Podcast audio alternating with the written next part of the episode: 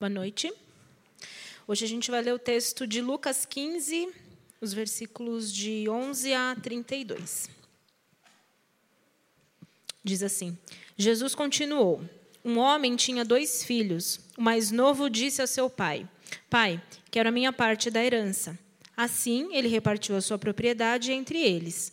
Não muito tempo depois, o filho mais novo reuniu tudo o que tinha e foi para uma região distante, e lá desperdiçou os seus bens vivendo irresponsavelmente.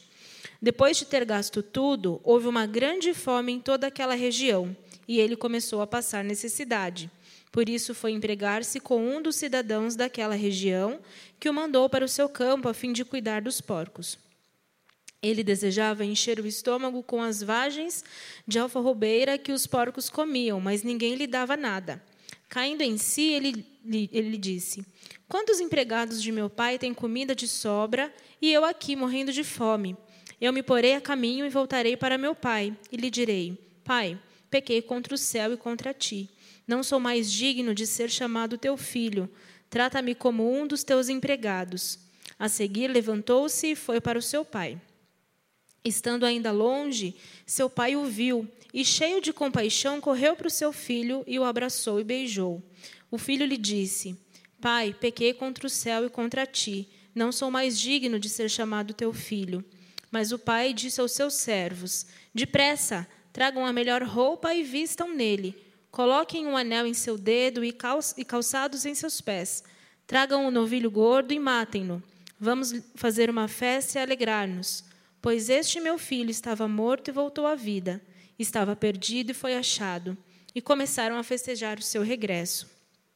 Enquanto isso, o filho mais velho estava no campo. Quando se aproximou da casa, ouviu a música e a dança. Então chamou um dos servos e perguntou-lhe o que estava acontecendo. Este lhe respondeu: Seu irmão voltou, e seu pai matou o novilho gordo, porque o recebeu de volta são e salvo. O filho mais velho encheu-se de ira e não quis entrar. Então seu pai saiu e insistiu com ele. Mas ele respondeu ao seu pai: Olha, todos esses anos tenho trabalhado como um escravo ao teu serviço e nunca desobedeci às tuas ordens. Mas tu nunca me deste nem um cabrito para eu festejar com os meus amigos. Mas quando volta para casa esse teu filho, que esbanjou os teus bens com as prostitutas, matas o novilho gordo para ele. Disse o pai: Meu filho, você está sempre comigo e tudo o que tenho é seu. Mas nós tínhamos que celebrar a volta deste seu irmão e alegrar-nos, porque ele estava morto e voltou à vida, estava perdido e foi achado. E essa é a palavra de Deus. Uma das minhas tarefas como responsável por aquilo que nós chamamos de governo do ministério da palavra nessa igreja é formar novos líderes para o reino do Senhor Jesus. E hoje nós vamos ouvir alguém que está num processo de formação e condução para o ministério pastoral, o Christopher. E a minha caminhada com Christopher ela tem sido já de alguns anos. Antes dele chegar até a Urbana, eu fui professor do Christopher no seminário, onde ele se formou e fez o curso dele de graduação em teologia. E depois o tempo passou, Christopher foi para o mercado de trabalho, foi trabalhar, foi resolver a vida, e depois veio o projeto da Urbana. O Christopher acabou vindo para cá. E o Christopher é alguém que tem ah, demonstrado um coração vocacionado para o ministério da palavra e o ministério pastoral. E é nossa responsabilidade, não só minha, mas de todos os presbíteros dessa igreja, de conduzir esses irmãos nesse processo. E esse processo de condução envolve a abrir o púlpito para que esses irmãos possam, então, a usar o púlpito como uma, também uma plataforma de desenvolvimento dos seus dons e dos seus, dos seus talentos. Então, hoje, hoje à noite a gente vai ouvir o Christopher. Eu convidei ele é, a, no início do ano, falei, Christopher, a gente vai ter uma série em Lucas, eu quero que você se prepare, eu quero que você... porque você vai ser o responsável por fechar essa série. Então ele tem uma, uma responsabilidade importante nas mãos, mas eu tenho certeza que ele vai dar conta do recado e nós vamos ser profundamente abençoados com a exposição e aplicação da palavra. Nós vamos orar e então nós vamos ouvir a palavra do Senhor. Pai, obrigado por esse tempo. Obrigado porque o Senhor é bom e obrigado porque a gente tem a oportunidade de agora ouvir a tua palavra. Pedimos que o Senhor sopre o teu espírito e abre o nosso entendimento, para que esse tempo seja mais do que somente um tempo esclarecedor para as nossas mentes, mas seja transformador do coração. E usa o Christopher Pai de maneira profunda, de maneira que ele possa ah, ser teu instrumento, a tua voz, a tua boca entre nós essa noite. E que por meio da exposição e da aplicação dessa, dessa palavra, o teu povo seja edificado e que possamos ser confrontados no nosso pecado, que possamos ser confortados nas nossas mazelas e que o Senhor nos ajude. Nós oramos assim em nome do Senhor Jesus. Amém. Boa noite, meus irmãos. Boa noite. Bom, é um prazer enorme estar aqui e espero que vocês sejam abençoados por Deus por esse texto da mesma maneira que eu fui. Então, a gente já começando, eu acredito que cada um aqui, principalmente a galera aqui, os irmãos que já cresceram na igreja, já ouviram esse texto sendo pregado várias e várias vezes. Mas então por que nós continuamos pregando esse texto? Porque esse texto é uma fonte inesgotável de tesouro para nós, para nossa alma, e ele chega a ser chamado de evangelho dentro do evangelho. Nesse texto, você pode resumir praticamente todo o evangelho de Jesus Cristo nesses versículos. E, infelizmente, ao redor dos anos, e pelo menos as pregações que eu tenho visto, o foco ele é colocado sempre no filho mais novo. Tanto que, quando a gente vê essa passagem na Bíblia, geralmente está escrito a parábola do filho pródigo na sua Bíblia, não é mesmo?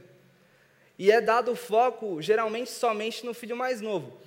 E para a gente começar, como Davi fez nas outras duas parábolas, é importante a gente meio que trocar o título dessa parábola. E para a gente poder trocar, a gente tem que entender o que significa a palavra pródigo.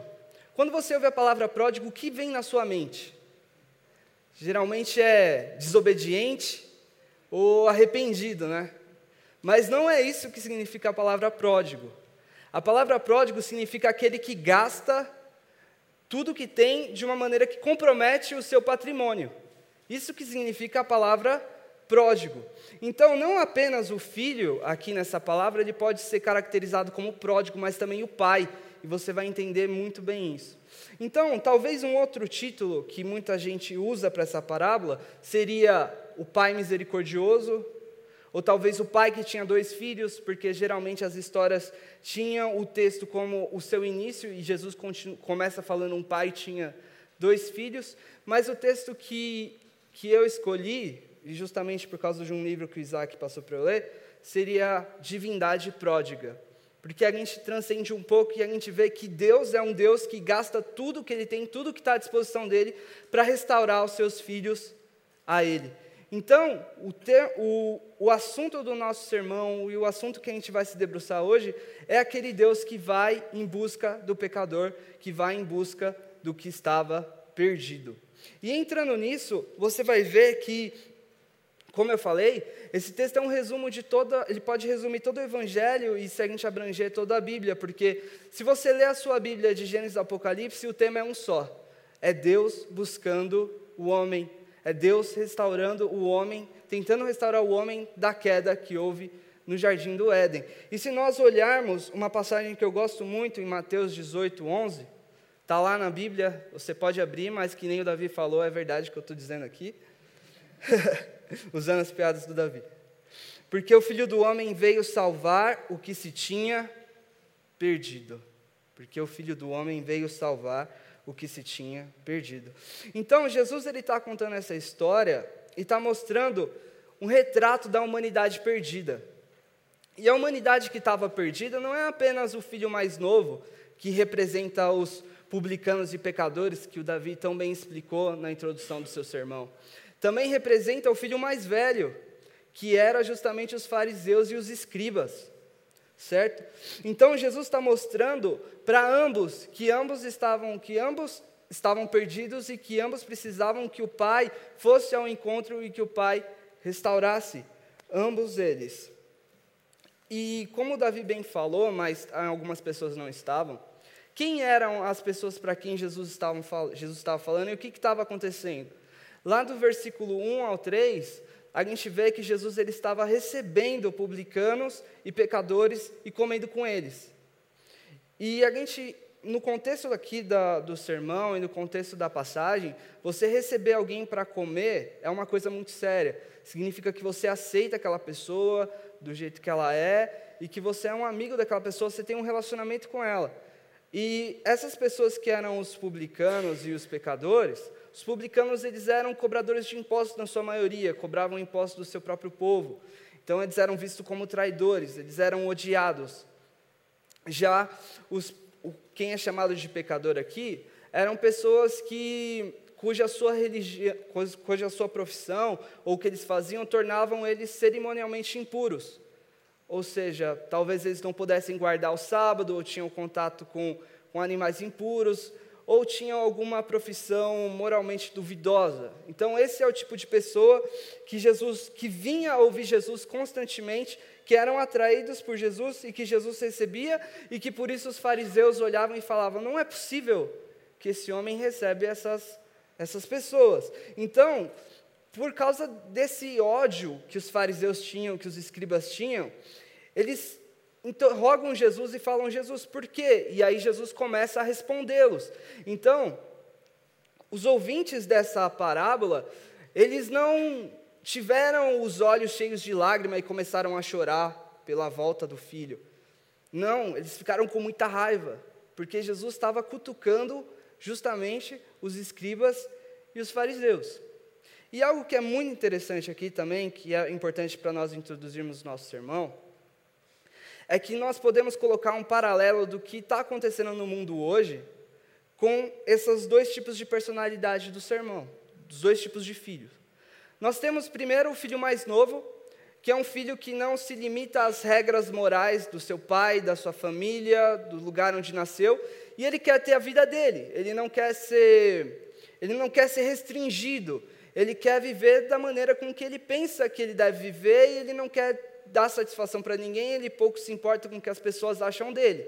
Nós temos uma corrente é, de pessoas que pensam assim, é, a maioria delas progressistas ou seculares, que não se importam com alguma moral que seja colocado por uma sociedade. E do outro lado, nós temos o outro filho, que, que era mais, vamos dizer, conservador, que que se importava mais com, com o que as pessoas achavam, com a moral. Então, nós, da mesma forma com que esses dois filhos pensavam diferentes, e hoje a gente olha para o Brasil, principalmente, a gente vê esses dois tipos de pessoas bem claramente. Então, Jesus está querendo mostrar, principalmente, que esses dois tipos de pessoas precisam dele da mesma maneira.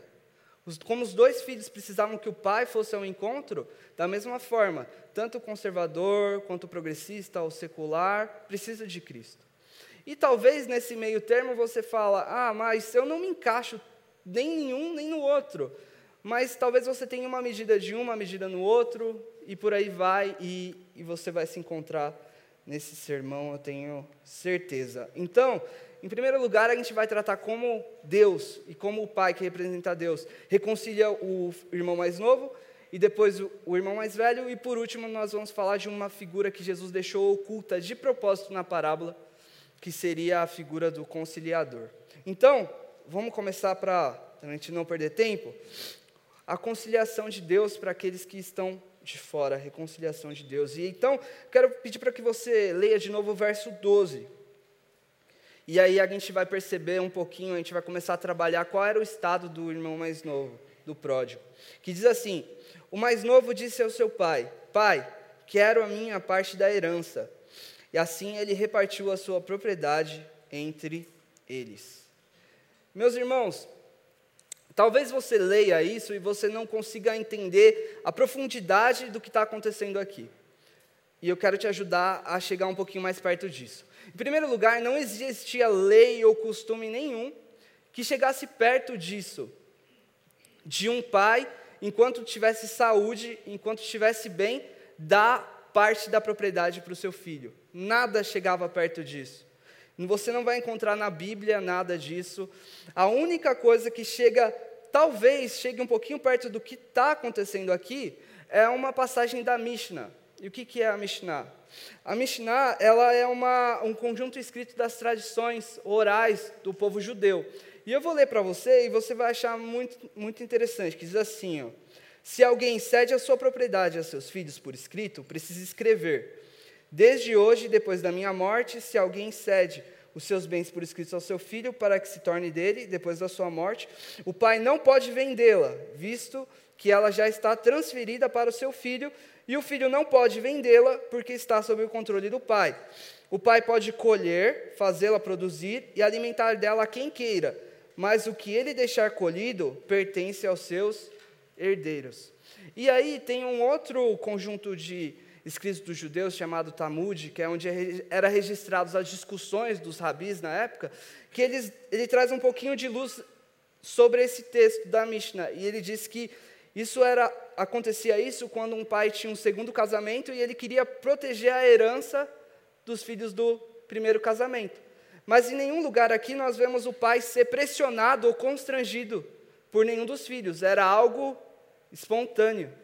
Então, o que a gente vê aqui é algo inimaginável para a cultura daquelas pessoas. Elas iam aquelas, meu, o que que esse pai? Duvido que ele vai que ele vai dar a herança, porque era algo totalmente inapropriado para aquela época. E como a gente viu aqui, o pai da herança não significa que o filho podia vendê-la. Por quê? Porque a herança era o sustento do pai. A vida dele dependia daquilo.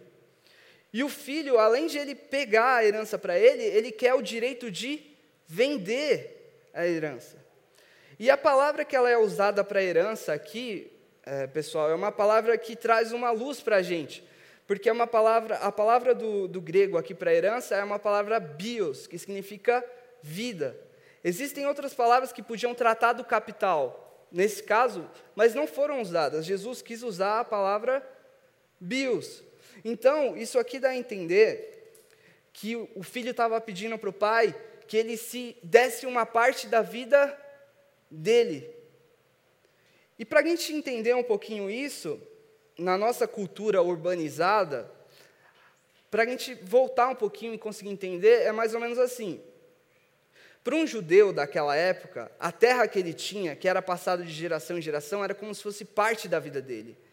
Era parte da vida dele, fazia parte dele, era a identidade dele na sua aldeia e tudo mais. Então, para ele vender aquilo, era algo que era muito custoso para ele. Um exemplo disso, se vocês é, lembrarem, quem lembra aqui da passagem da vinha de Nabote? Então, Acabe queria.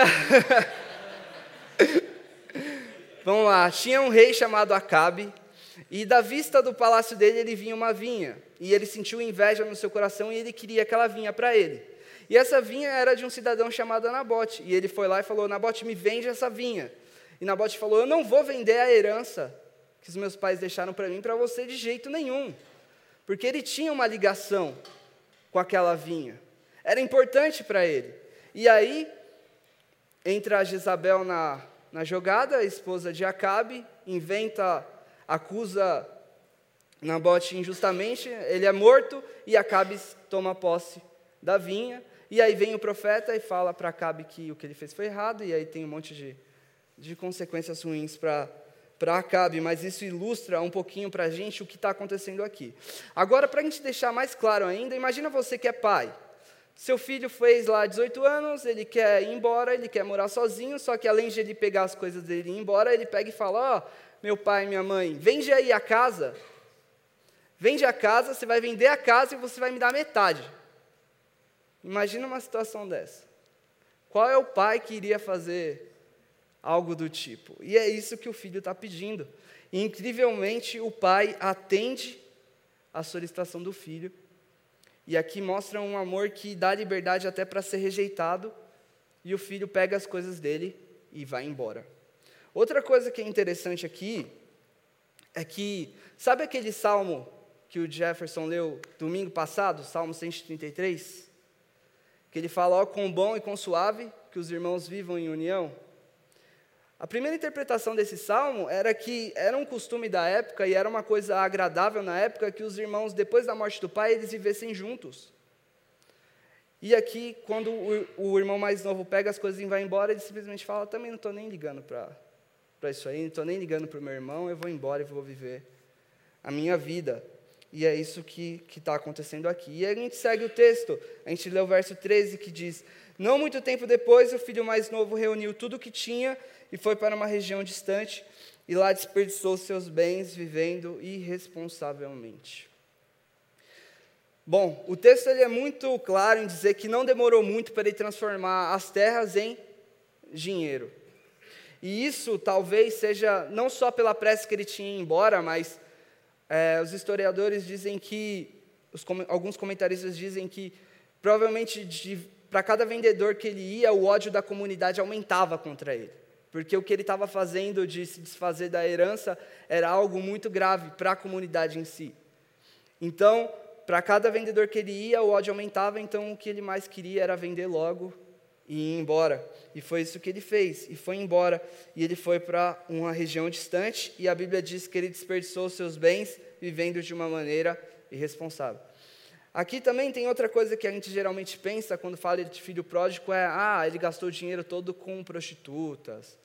Ele fez o que ele viveu uma vida imoral, mas a Bíblia não diz que ele viveu uma vida, uma vida imoral. O texto não diz isso. O texto diz que ele foi um esbanjador que ele gastou com o que ele não devia, ele foi irresponsável. Ainda mais se a gente lembrar que aquele dinheiro era o dinheiro que era para ser destinado para cuidar do pai na velhice. E ele gastou o dinheiro de uma maneira irresponsável. O texto diz isso, que ele gastou de, de uma maneira irresponsável. E a gente continua no verso 14 ao 16.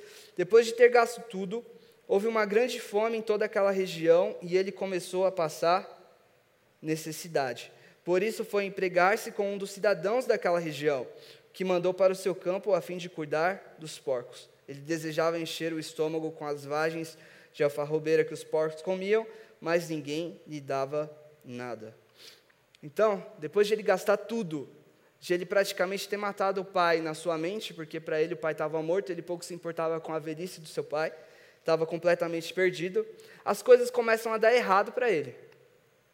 Ele não encontra aquela alegria que ele buscava fora da casa do pai. Aquela alegria sumiu e ele começa a passar necessidade. E é interessante, meus irmãos, que aquele jovem, ele tinha chegado naquele país com dinheiro. Ele era conhecido por ter chegado com dinheiro.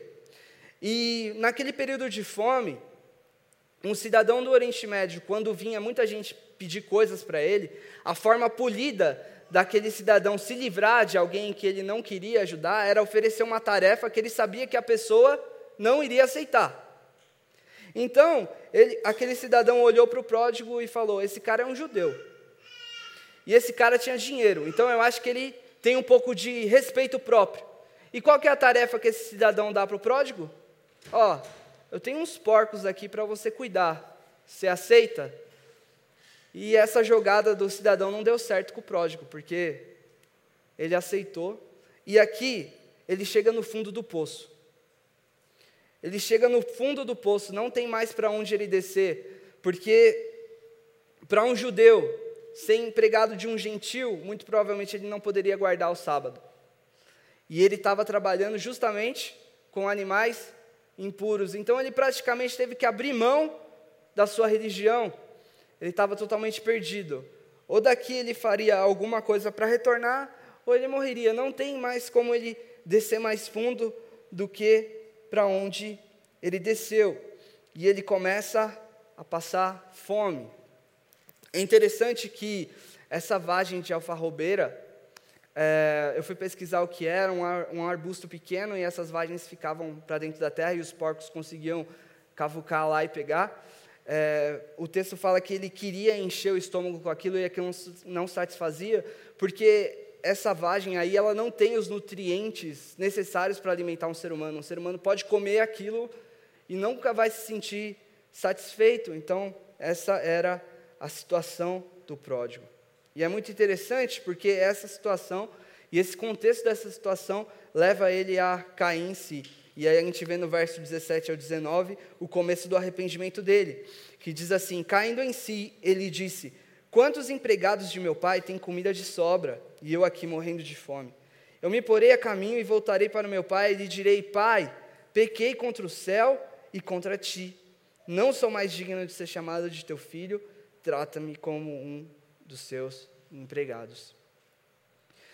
Meus irmãos, a fome ou a dificuldade, ela é um grande instrumento de Deus para trabalhar na nossa vida.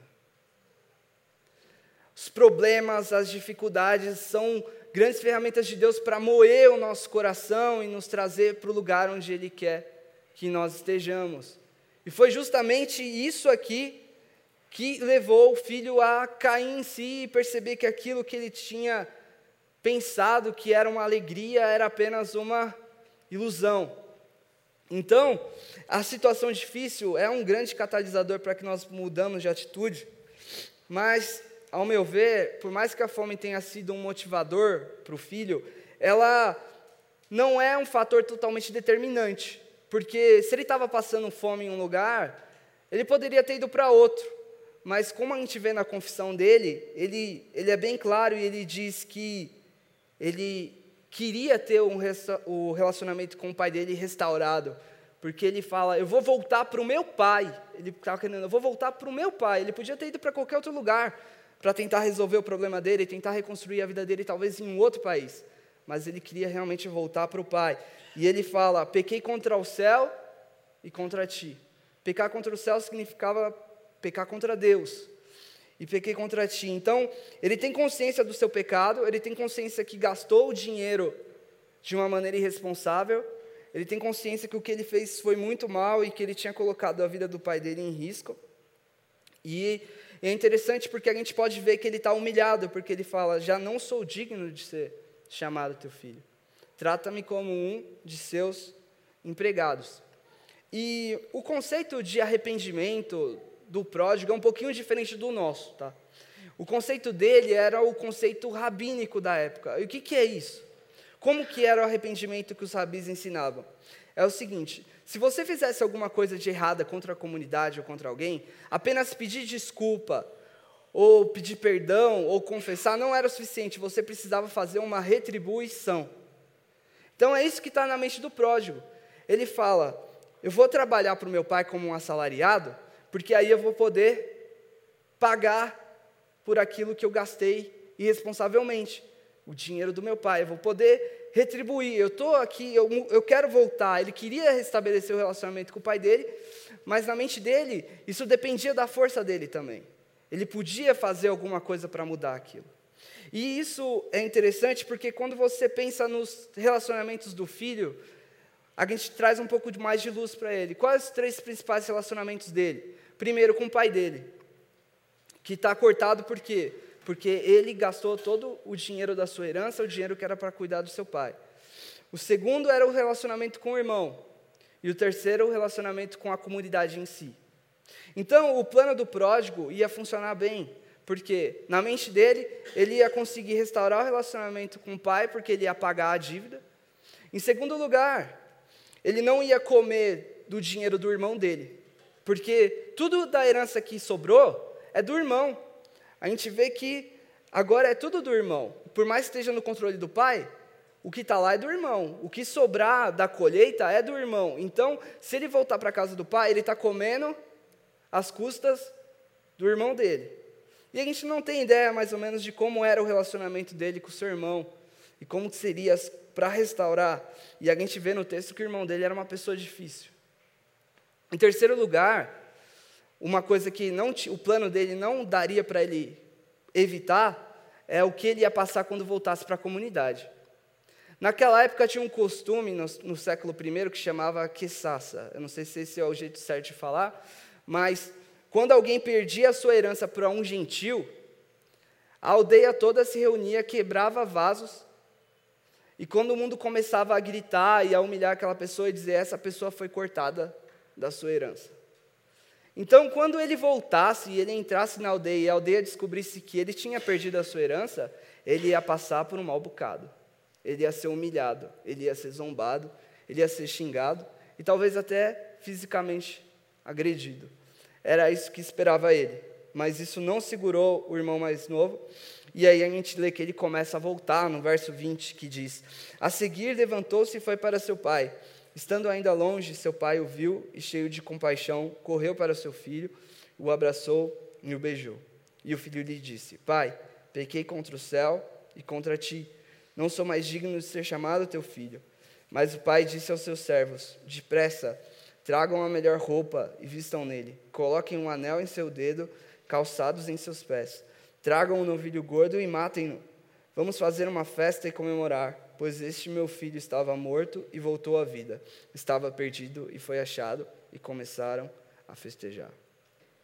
Aqui o holofote do texto muda do filho para o pai. E a gente pode ver uma série de ações calculadas pelo pai para restaurar o seu filho. Ele sabe que quando o filho voltasse, ele ia ter que passar por aquela humilhação que eu acabei de falar para vocês. Então o que, que ele faz? Ele corre. Assim que ele vê o filho, ele corre. E isso tem uma importância muito grande, porque um dono de uma propriedade, naquela época, ele não corria. Correr, correr era coisa de criança, era humilhante correr. Então, o fato de ele correr faz chamar a atenção de todo mundo. Todo mundo ia olhar e falar: Nossa, por que ele está correndo? Era uma coisa totalmente diferente. E aí, quando ele corre, encontra o filho dele no começo da aldeia, ele faz com que a, o evento da conciliação dele com o filho dele se torne um evento público. E a humilhação que era para o filho passar, ele passa no lugar. Então, por ele correr para encontrar o filho, ele está se humilhando no lugar do filho.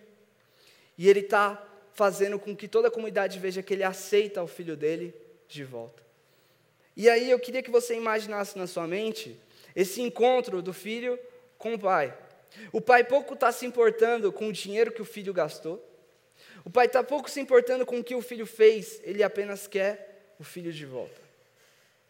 E talvez você esteja aqui hoje, você esteja falando, as coisas que eu fiz foram muito graves. Se alguém aqui soubesse as coisas que eu já fiz na minha vida, ninguém aqui queria ficar comigo ou ser meu amigo, ou talvez você pense, Deus nunca vai me perdoar por aquilo que eu fiz. Deus nunca vai me aceitar. E o que esse texto aqui mostra, meus irmãos, e como o Jeff falou no começo, a graça de Deus é maior do que qualquer pecado que você tenha cometido na sua vida. A graça de Deus é maior do que qualquer imoralidade que você tenha cometido ou qualquer atrocidade que você tenha cometido. A graça de Deus nos envolve, ela é incondicional e ela é ilimitada. Ela não depende de nós, ela depende de Deus. E quando o filho ele tem esse encontro com o pai, ele faz a sua confissão e você vai ver que está faltando uma parte, não está? Cadê a parte de se tornar um trabalhador? Não tem mais. Sabe por quê? Porque quando ele encontra com o pai, e ele experimenta essa graça, esse amor tão envolvente, esse amor tão imerecido, o filho percebe que para que o relacionamento dele fosse restaurado com o pai dele, não havia nada que ele pudesse fazer. Por mais que ele recuperasse todo o dinheiro, aquilo que ele fez não dependia dele, o perdão dependia totalmente do pai. E ele percebe que o pai perdoa, que o pai dá graça, e que ele não foi feito para ser um trabalhador, porque o pai queria ele como um filho. O Pai, nosso Pai, deseja que nós sejamos filhos e não servos. Se o pai não tivesse corrido para encontrar o filho, o que teria acontecido? Provavelmente ele teria mais um servo. Mas o nosso Deus, ele quer ter filhos, não apenas servos. Então, meus irmãos, aqui nós vemos um amor tão grande de Deus. E alguns pontos que nós temos que a gente pode trazer para a nossa vida é, primeiro lugar, a alegria longe de Deus não passa de uma ilusão. Você pode pensar: se eu for para tal lugar, eu vou ser feliz. Se eu fizer tal coisa, eu vou ser feliz. Qualquer coisa longe de Deus. Não existe alegria longe de Deus, é apenas uma ilusão. Segundo lugar, Deus faz uso das situações difíceis da nossa vida para nos levar ao arrependimento. Talvez você possa estar passando por uma situação dessa. Quem sabe Deus não está querendo moldar o seu coração trazer você para algum outro ponto. Em terceiro lugar, a graça de Deus é maior que qualquer pecado, qualquer pecado que nós tenhamos, tenhamos cometido. Então, aqui termina a primeira parte. Então, nós temos um filho restaurado, um filho que volta para casa bem. E aí a gente vê a mesma alegria que tem nas duas parábolas primeiras aqui tem alegria. E aí a gente entra para a segunda metade. A gente vai tratar agora da reconciliação de Deus para com os filhos mais velhos. E aí a gente vai começar a ler e a gente vai ver o estado de perdição do filho mais velho. E eu não sei quanto a você, mas muitas vezes eu vi essa história e eu li, e eu imaginava que o filho mais velho tinha razão, que o que ele estava fazendo era justo. Muitas vezes eu lia e eu falava, poxa, mas não é que ele tem, tem razão? Mas eu vou, a gente vai debruçar um pouco mais e você vai entender porque o estado do filho mais velho é de tão perdição quanto o do filho mais novo. E a gente começa antes da gente começar a ler, tá até anterior, tá? Tem uns sinais dessa perdição antes. Primeiro lugar, é que o que você esperaria se você fosse um ouvinte do Oriente Médio naquela época, ouvindo essa parábola? Você esperaria que o filho mais velho recusasse receber a herança. Os ouvintes daquela época estariam esperando que o filho mais velho levantasse a voz e falasse: Não, eu não vou receber minha parte da herança, e ele questionasse o outro filho e falando que o que ele estava fazendo era errado. E o filho mais velho fez isso? Não. Ele ficou quieto. E ele recebeu a herança. E isso dá a entender que o relacionamento com o pai dele já não era muito bom. A segunda coisa é que um relacionamento quebrado lá naquela situação, naquela época, é, entre duas pessoas, era esperado que uma terceira pessoa reconciliasse, fizesse papel de reconciliador. Então, quem estava ouvindo esperava que o filho mais velho tomasse esse papel e tentasse unir o filho mais novo com o seu pai. E ele fez? Também não. Ele silencia e ele não faz nenhuma dessas coisas. E aí a gente começa a ver o texto que, que trata sobre ele, no verso 25 ao 27. Que diz assim: Enquanto isso, o filho mais velho estava no campo. Quando se aproximou da casa, ouviu a música e a dança. Então chamou um dos seus servos e perguntou-lhes o que estava acontecendo.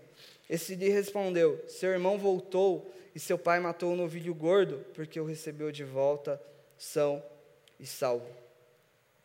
O terceiro sinal que as coisas não iam bem entre ele e o pai dele é porque ele não entrou na festa logo de cara. Imagina você chega perto da sua casa e você vê que está tendo uma festa. Você, uma pessoa que tem um relacionamento sadio com a sua família, vai entrar de uma vez, vai falar: não importa o que eles estão comemorando, eu vou comemorar junto. Esse filho ele não entra, ele fica ressabiado, ele não tem vontade de se alegrar com seu pai ou com a sua família, não importa o motivo que seja. Um quarto sinal, e aí a gente continuando aqui, a gente vai ver que quando ele chega perto da casa, na sua Bíblia está tá escrito que ele chama um dos servos, não é? A palavra aqui, ela é tradicionalmente traduzida como servo, mas ela pode significar também rapaz ou menino. E eu acredito que tenha sido um menino, por quê?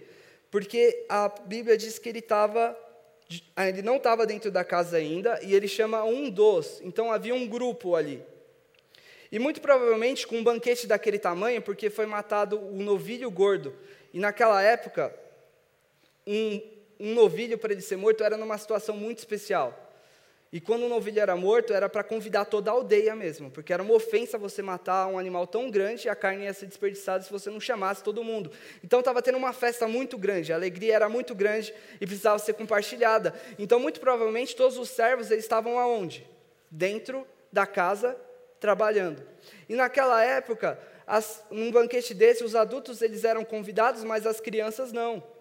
Infelizmente, né? A gente vê isso, acha estranho, mas...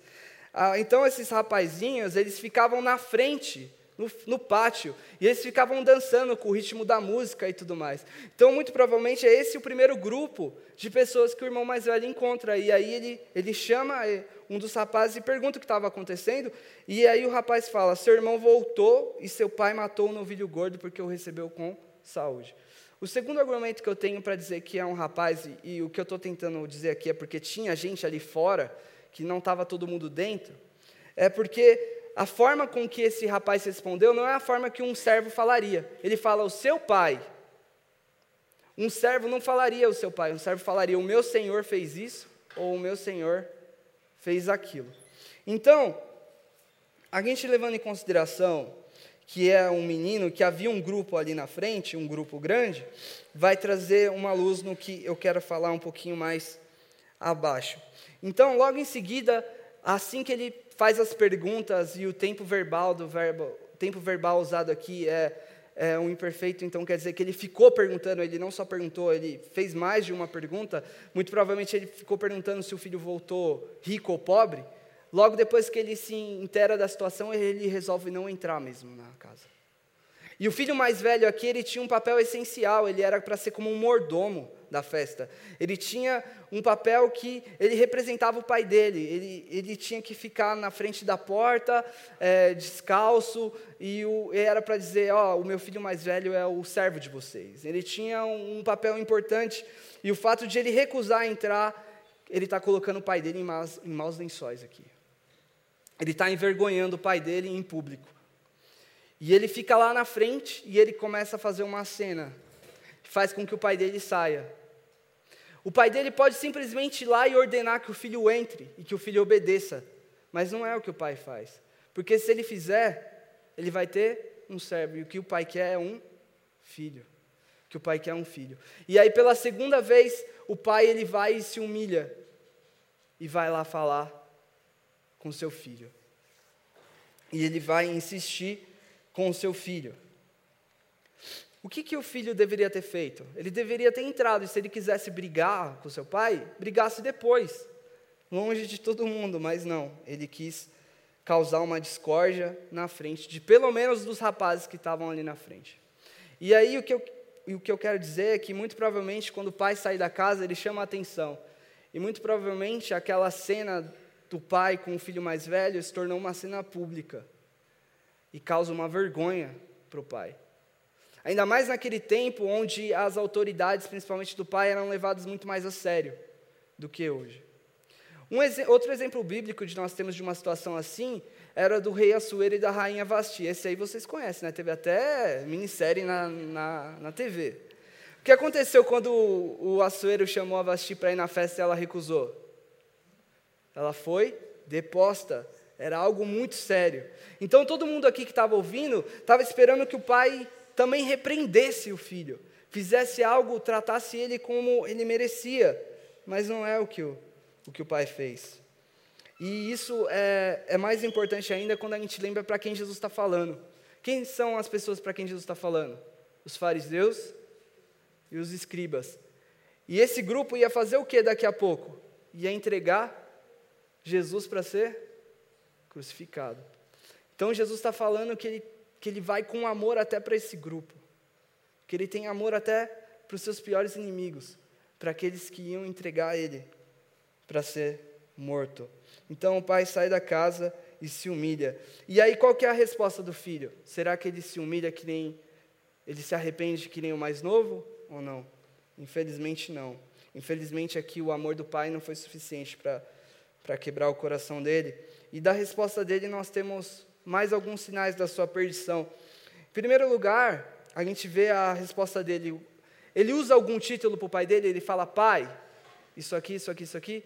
Não, ele simplesmente fala, olha.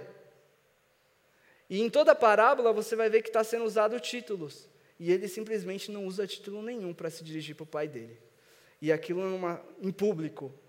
Isso é tão sério, meus irmãos, que seria hoje em dia mais ou menos como você falar mal do seu pai no Twitter ou no Facebook.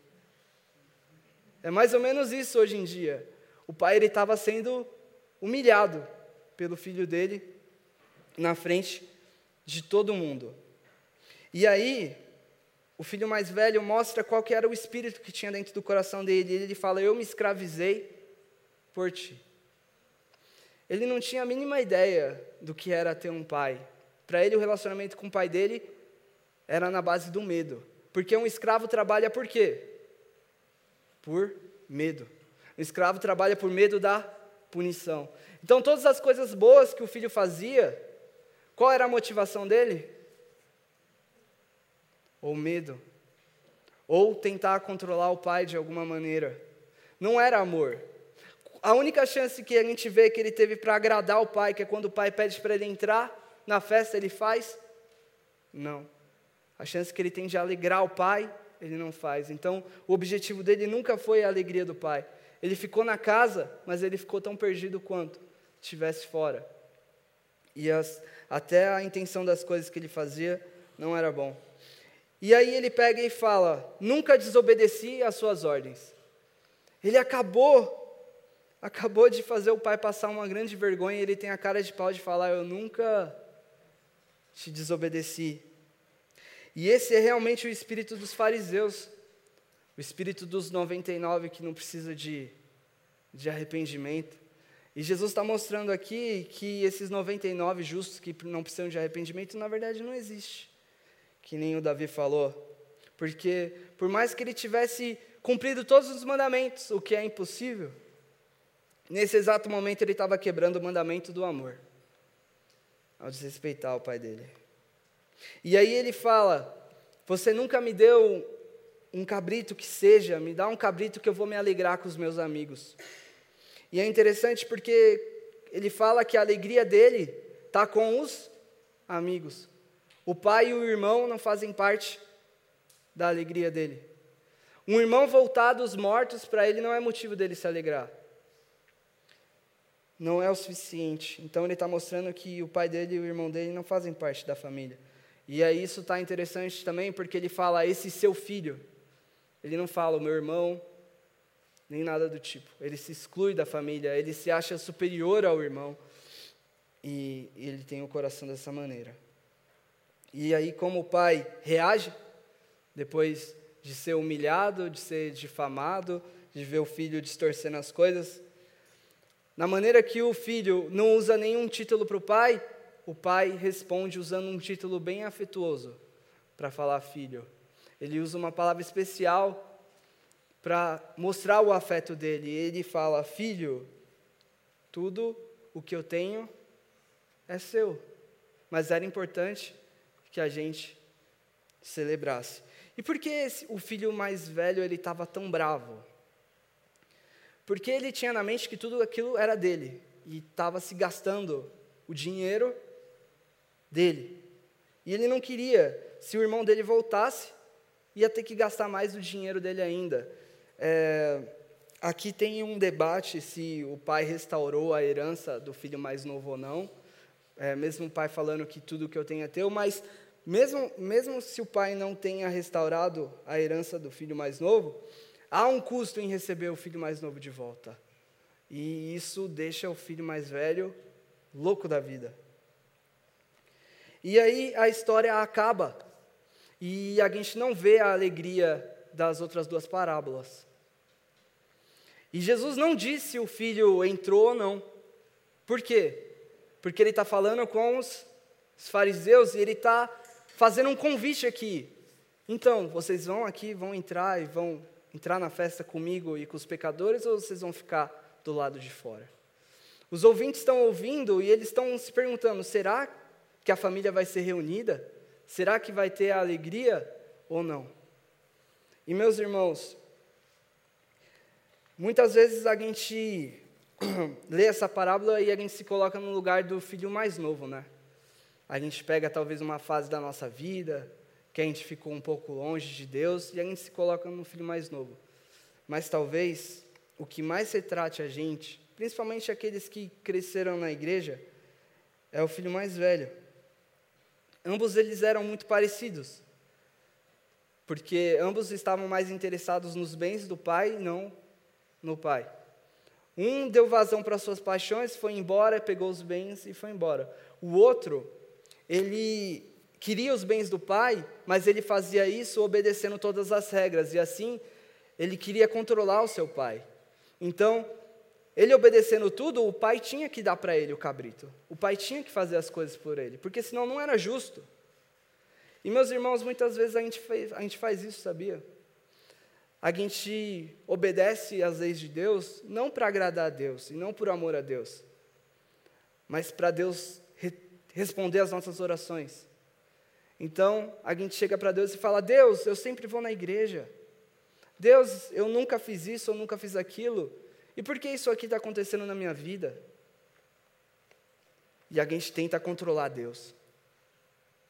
A gente tenta fazer com que Deus faça as coisas que a gente quer que Ele faça porque a gente é bom, porque a gente nunca errou, porque a gente nunca saiu da igreja, ou porque a gente nunca adulterou, a gente nunca roubou, ou coisa do tipo. E esse é o espírito que está no filho mais velho. O filho mais velho não precisa de um salvador, porque aos olhos dele ele é bom o suficiente. E muitas vezes, meus irmãos, a gente não dá espaço para Cristo ser Salvador na nossa vida porque a gente se acha bom o suficiente. A gente quer ter o controle de Deus, fazendo as coisas que a gente acha que é certo, cumprindo a lei, e aí Deus é obrigado a fazer as coisas para a gente.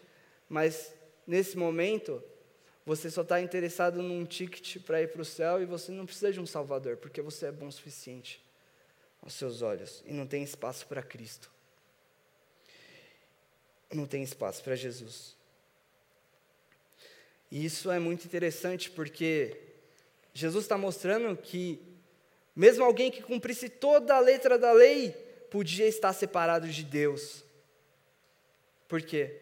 Porque Jesus está mostrando que o que importa é a motivação. Que você pode fazer as melhores coisas possíveis e estar tá pecando nesse exato momento. É possível você estar alimentando uma criança pobre e estar pecando nesse exato momento, se a sua motivação não for a correta. Você pode viver a sua vida toda na igreja e passar a sua eternidade no inferno, porque você estava perdido dentro da casa do Pai, como o fariseu estava. E um dos sinais disso que talvez você pode enxergar na sua vida é a raiva, quando as coisas não acontecem como você estava querendo que acontecesse. Ou, ou você fica totalmente indignado com Deus quando chega uma doença na sua vida ou de algum familiar seu e as coisas saem do seu controle. E Deus não age como você gostaria que Ele agisse. E Deus não cura a enfermidade. E vem aquela raiva em você. Talvez esse seja um sinal de filho mais velho em você. Um sentimento de superioridade que o filho mais velho tinha. Ele se achava muito melhor que o filho mais novo. E quando a gente tem esse sentimento, talvez por a gente ser uma igreja que tem uma doutrina A ou uma doutrina B, ou pelas músicas que tocam na nossa igreja, ou por a gente ser de um tipo ou do outro, qualquer tipo de sentimento de superioridade é um sinal de, de coração de filho mais velho na gente. Terceiro lugar, dificuldade de perdoar, porque o filho mais velho ele se acha melhor. Então, quando alguém erra contra ele, tem uma dificuldade enorme de perdoar porque ele não se sente totalmente seguro na graça de Deus. Então ele tem uma dificuldade muito grande de perdoar. Analisa a gente, a gente tem que analisar o nosso próprio coração. Em quarto lugar, esse espírito de servo, o espírito de escravo que havia no filho mais velho. Aí eu convido você a analisar o motivo que você veio aqui hoje. Por que você veio para a igreja hoje no feriado? Por quê?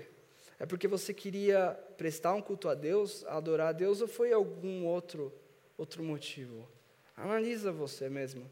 Qual é o motivo que leva você a servir a Deus, a fazer as coisas que Deus quer que você faça? É por amor a Ele ou por medo? E isso a gente tem que analisar o nosso coração, porque a gente é carne e a gente pode cair nisso. Um outro motivo é a falta de segurança. O filho ele fala: Você nunca me deu um cabrito, sendo que você deu um bezerro para ele. Ele não tem segurança no amor do pai dele. Por quê?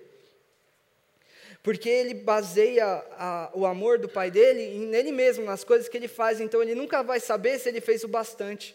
Da mesma maneira, uma pessoa que tenta conseguir a, a graça de Deus, não a graça de Deus, a aprovação de Deus pelas coisas que ele faz, ele nunca vai saber se ele fez bem o bastante. E ele nunca vai ter segurança.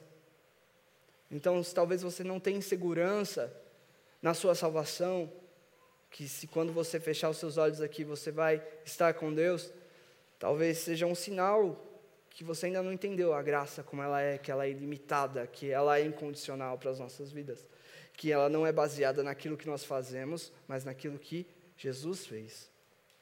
E em último lugar, um sinal de um espírito de irmão mais velho em nós é a nossa vida de oração. E aqui é muito interessante porque o Keller ele fala que, que você mede isso de uma maneira da seguinte maneira: a maneira que você falaria com seu sócio, com um colega de trabalho, a maneira que você falaria com um amigo e a maneira que você falaria com a pessoa pela qual você está apaixonado. Você fala diferente com cada uma dessas pessoas, não é mesmo? Talvez com o seu sócio ou com o seu patrão, você, seja, você tenha uma conversa mais direta. Então, é preto no branco. Com seu amigo, talvez você chegue até a confessar coisas para ele, abrir o seu coração para ele. Mas você não fica elogiando o seu amigo toda hora. Mas com a pessoa que você está apaixonada, como que é a conversa? Ah, como você é lindo, linda e tudo mais. E é todos aqueles coraçõezinhos explodindo. Da mesma maneira, gente, o, a oração que, que é para um filho que realmente encontrou a graça de Deus é uma oração que chega no nível desse terceiro nível de adoração. Você vai falar com Deus não apenas para pedir coisas, como você falaria com o seu chefe ou com o seu patrão. Você vai falar com Deus não apenas para você confessar seus pecados, como talvez você falaria com seu amigo. Você vai falar com Deus porque você o ama, porque você quer adorar Ele, porque o seu coração o deseja. Então, talvez esse seja um bom termômetro também, para que você possa ver como está o seu coração, se se encaixa no primeiro filho, no segundo filho. E, em último lugar, para a gente terminar, a figura que ficou faltando nessa parábola, a figura do conciliador, que talvez o filho mais velho teria que ter feito e não fez, que é a figura do pastor que foi atrás da ovelha. E a gente não vê isso aqui nessa parábola. Talvez a gente estivesse esperando, poxa, por que ninguém foi atrás do filho lá, mais novo, quando ele estava no outro país distante? Talvez você tenha se perguntado, o leitor daquela época ficou perguntando, porque as similaridades entre as parábolas são bem óbvias. Em todas algo havia sido perdido, a ovelha, a moeda e o filho. Em todas algo é resgatado. E em todas há a alegria. Mas nessa aqui fica faltando aquele que vai atrás. E eu quero dizer para você que aquele que vai atrás, aquele que o pródigo não teve porque ele tinha um fariseu como irmão, é Jesus Cristo. Aquele que não apenas vai num país distante para nos buscar, ele desceu do céu para nos buscar. Aquele que se despiu e foi humilhado e foi crucificado nu para que nós pudéssemos ser vestidos com as suas vestes. Aquele que sofreu toda a humilhação e foi morto para que nós pudéssemos ser perdoados. Esse é o irmão mais velho que eu preciso, que você precisa.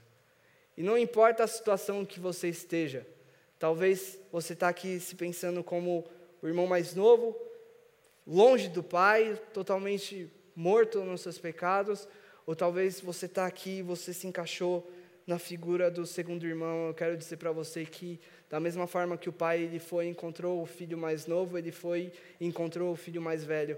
Há graça para os dois. E há graça para você hoje. Há graça de Deus para você hoje. Você pode sair daqui com o coração transbordante, cheio de alegria por estar perto do Pai. E Jesus é o irmão mais velho que vai atrás de você. E Ele está disposto, Ele está aqui. E Ele está pronto para trabalhar no seu coração hoje, para que você possa experimentar esse amor e que você possa se alegrar nesse banquete, para que naquele dia você esteja sentado no banquete do Cordeiro no céu. Amém? Oremos. Senhor Deus, nós te agradecemos, Pai, por sermos encontrados por Ti, Jesus, porque não importa se nós nos encaixemos na figura do irmão mais novo ou do mais velho, a tua graça é suficiente para nós, Pai. A única coisa que nós merecíamos, Deus, era condenação, Pai. A única coisa que cada um de nós merece é o inferno, Jesus. Mas pelo teu amor, Pai, nós fomos salvos. Nós fomos restaurados, Jesus. Nós te agradecemos por isso. Pai, nesse momento eu quero orar, Senhor, por aqueles que estão distantes de Ti. Senhor, que o Teu Espírito agora, Pai, possa aquecer o coração, Jesus. E mostrar que o Teu amor é muito maior, Jesus, do que qualquer, do que qualquer coisa que esse mundo tenha para oferecer, Pai. Que o Seu amor é muito maior, Pai, do que qualquer ilusão que esse mundo possa oferecer. E que não há, ó Deus, pecado maior do que a tua graça. Então eu peço a Deus que os corações aqui sejam cheios do perdão. do Senhor, Pai, que seja um tempo de reconciliação. Jesus, eu também quero orar, Pai, pelos irmãos mais velhos que estão aqui hoje. Ah, Deus, abre o coração, Pai, para que possam perceber que precisam de Ti, do Teu perdão, da mesma maneira que o filho mais novo precisa, Jesus. Deus, eu clamo ao Senhor, Pai, para que ninguém saia daqui hoje separado do Senhor, Pai. Que ninguém passe por essa porta, Pai, sem experimentar da Sua graça. Que todos nós, Deus, possamos nos assentar na Sua mesa, Pai, com alegria, comemorando o fato da Tua graça, Pai, e o Teu perdão sobre nós. Nós te agradecemos, Jesus, e oramos em Teu nome. Amém.